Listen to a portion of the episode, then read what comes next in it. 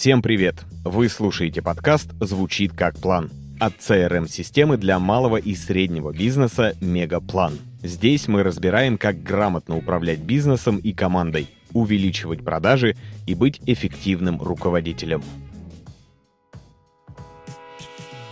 Сегодня поговорим о том, как стать требовательным руководителем, но не переборщить. В классической теории выделяют три типа управления – авторитарный, демократический и либеральный. Но от авторитарного лидера до жесткого тирана, которого ненавидят все вокруг, один шаг. Как и от либерального до мягкотелого руководителя, который пытается управлять, но команда его не слушает. Руководители либо излишне контролируют работу, придираются и много требуют, либо наоборот, стараются никого не обидеть и дать свободу действий. Разумеется, никто не хочет быть деспотом, которого боится и тихо ненавидит вся команда, а хочет быть любимым боссом, которого все уважают. Но найти баланс, золотую середину в управлении сложно. Либо ты управляешь жестко и требуешь результата, либо даешь полную свободу действий команде, но отвечаешь за все риски. Нести риски не хочет никто, зато результата хотят все. Поэтому и получается, что руководитель боится лишний раз быть строгим, чтобы никого не задеть. Сегодня разберем, как быть руководителем, которого не только слушаются, но и уважают в команде. Кстати, пока не забыли. Больше года мы в Мегаплане готовили масштабное обновление сервиса – рабочее пространство. И сейчас для нас важное время, когда мы, наконец, это обновление запустили. Рабочие пространства помогут вам на одном экране отслеживать все показатели и процессы бизнеса. В пространстве органично соседствуют таблицы, графики и диаграммы. Например, у вас есть отдел маркетинга и отдел продаж. Создаете для каждого свое пространство и подключаете источники данных в мегаплане. Для отдела маркетинга количество лидов за период, продажи, канбан-доски со статусами по задачам и многое другое. А для продаж число новых клиентов, график по незакрытым сделкам и задержкам оплаты. Это все гибко настраивается под ваши процессы. Вывести на один экран можно все, что захочется, а потом легко отслеживать. Если хотите узнать про наши рабочие пространства подробнее, переходите по ссылке в описании выпуска. А теперь продолжим. Когда вы только начинаете руководить, у вас есть представление, каким должен быть идеальный руководитель. Требовательный, но справедливый. Строгий, но добрый и коммуникабельный. Никто не хочет быть суровым боссом, от которого бегут сотрудники. Но если бы представления соответствовали действительности, не было бы истории о сотрудниках, которые перекладывают друг на друга ответственность и работают спустя рукава.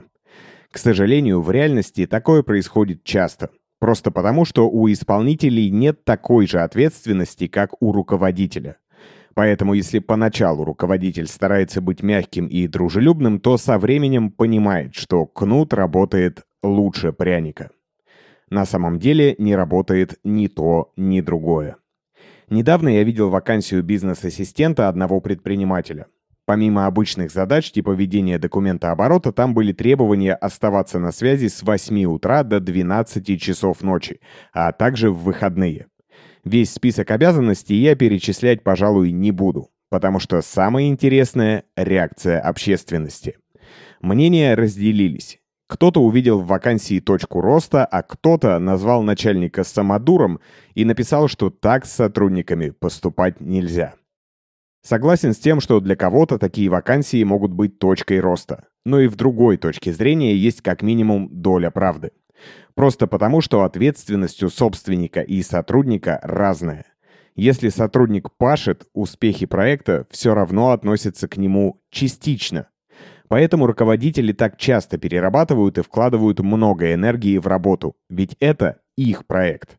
Но не стоит и даже опасно ожидать такой же отдачи от наемного сотрудника. Суть в степени ответственности. Руководитель ожидает, что если он в чем-то сильно заинтересован, сотрудник должен относиться к этому так же. Но это немного сказочная история, ведь в реальности такой интерес, если и присутствует сначала, довольно быстро испаряется. Многие люди не хотят руководить, потому что считают себя слишком мягкими и неспособными убедить команду в своей правоте. Они уверены, что у них нет той жесткости, которая нужна для эффективного управления людьми. Но на самом деле убеждение, что сотрудники работают плохо из-за мягкого подхода, это миф. В реальности же и мягкие, и жесткие подходы управления работают одинаково хорошо. Я встречал много разных руководителей. Мягких, которые создают творческую и свободную культуру общения в команде, а также жестких, которых мало волнуют потребности сотрудников. Они сфокусированы только на результате.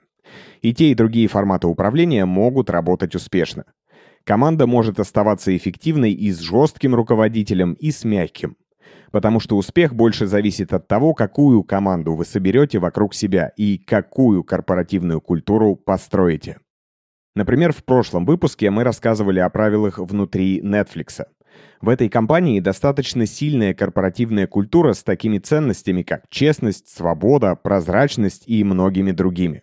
Еще в 2009 году, когда такое понятие, как корпоративная культура, не было популярным, основатель Netflix Рид Хастингс выступил с презентацией перед сотрудниками, где рассказал, какие качества сотрудников важны для компании и какие ценит лично он.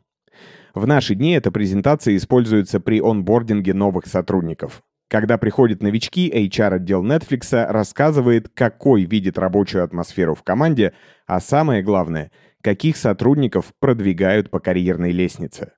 В компании ценятся такие качества, как любознательность, смелость и интерес к инновациям. При этом Netflix – один из стартапов, который смог в короткие сроки подвинуть конкурентов и заставить рынок изменить общепринятую модель поведения. Это при том, что Netflix славится своим творческим подходом и тем, что сотрудники много и усиленно работают. Это значит, что в их команде нет деления на жесткий и мягкий стиль управления.